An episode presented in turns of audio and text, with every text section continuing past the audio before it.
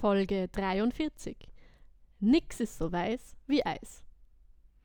Stimmt eigentlich nicht, weil Neuschnee ist am allerbesten. Ja. mein Gott. Neuschnee hat ein Albedo von 0,9, das ist der Spitzenwert. Ja, Neuschnee. Nur frischer Schnee. Passt. Fangen wir an. Okay, fangen wir an. 5 Minuten Climate Chance.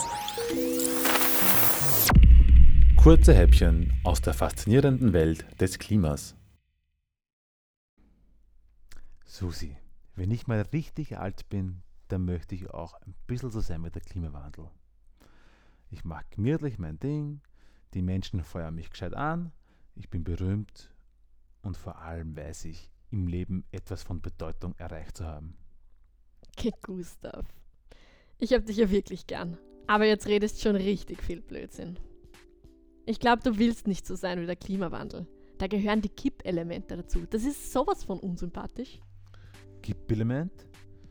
Bisschen ein gestochenes Wort für die Wippe am Spielplatz, ha? Naja, es geht um Kippelemente im weltweiten Klimasystem.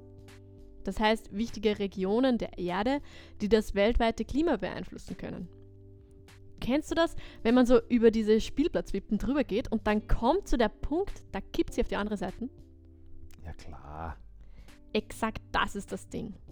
Verändern sich die sogenannten Kippelemente, dann kann das auch plötzlich und ziemlich drastische Auswirkungen auf das globale Klima haben. Ja, und was soll da jetzt kippen? Eins der Kippelemente ist zum Beispiel das Schmelzen der Eiskörper. Ja, na gut, das mit dem Eis hätte ich dir auch sagen können. Eis ist kalt. Und wenn es weg ist, wird es wärmer. Ja, Moment, so einfach ist es nicht. Verschwindet das helle Eis, wird darunter meistens eine viel dunklere Fläche freigelegt, zum Beispiel das Meer oder dunklere Felsschichten. Die Oberflächen nehmen dann mehr Sonnenlicht auf, erwärmen sich stärker und das verbleibende Eis in der Umgebung schmilzt noch schneller. Hm, der Klassiker. Eine Rückkopplung. Der Verlust des Eises ist sowohl Ursache als auch Auswirkung des Prozesses. Genau. Das Problem dabei, wird dieser Prozess einmal ins Rollen gebracht, lässt sich das de facto nicht mehr aufhalten. Wie bei den Dominosteinen, man stößt den ersten um und dahinter fallen alle nacheinander um. Aber das betrifft jetzt alle Eisflächen oder wie? Soll ich jetzt im Winter den Eiskratzer lieber stecken lassen und mit gefrorener Windschutzscheibe über die Autobahn brettern? Nein, nein. Also im Grunde betrifft das die wirklich großen Eiskörper dieser Erde. Wissenschaftlerinnen und Wissenschaftler haben mehrere besonders wichtige hervorgehoben. Allen voran das arktische Meereis. Tatsächlich rechnen sie damit, dass bis Ende des Jahrhunderts die Arktis eisfrei sein kann. Durch die Rückkopplungseffekte erwärmt sich die Erde im hohen Norden fast doppelt so schnell als im globalen Durchschnitt. Sprich, in ein paar Jahren kommt der Weihnachtsmann mit dem Hawaii-Hemd und in Surfshorts vom Nordpol zu den Kindern. Na, da gibt's bessere Aussichten.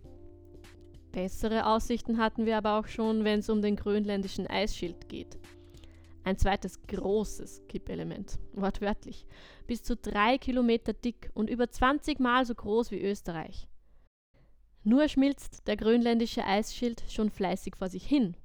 Und man geht davon aus, dass der Kipppunkt, ab dem das vollständige Schmelzen dieses Eisschilds nicht mehr aufgehalten werden kann, bereits bei einer Erwärmung von 1,5 Grad Celsius erreicht ist. Und eine 1,5 Grad Erwärmung haben wir im schlimmsten Fall ja vielleicht schon in 10 Jahren. Ich meine, 1 Grad haben wir ja jetzt schon. Genau. Das heißt, wir können jetzt mit Klimaschutzmaßnahmen steuern, wie schnell die Schmelze passiert. Und das ist unglaublich wichtig, denn wenn der grönländische Eisschild schmilzt, kann das den Meeresspiegel um ganze 7 Meter erhöhen. Das Ganze dauert dann aber je nach Temperaturanstieg immer noch mindestens ein paar hundert Jahre. Nur umkehren können wir den Prozess dann nicht mehr.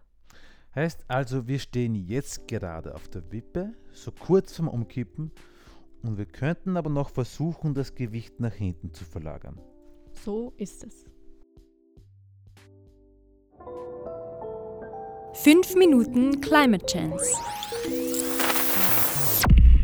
Kurze Häppchen aus der faszinierenden Welt des Klimas. Redaktion Martin Meerwald, gesprochen von Franziska Herbst und Baldwin Landl.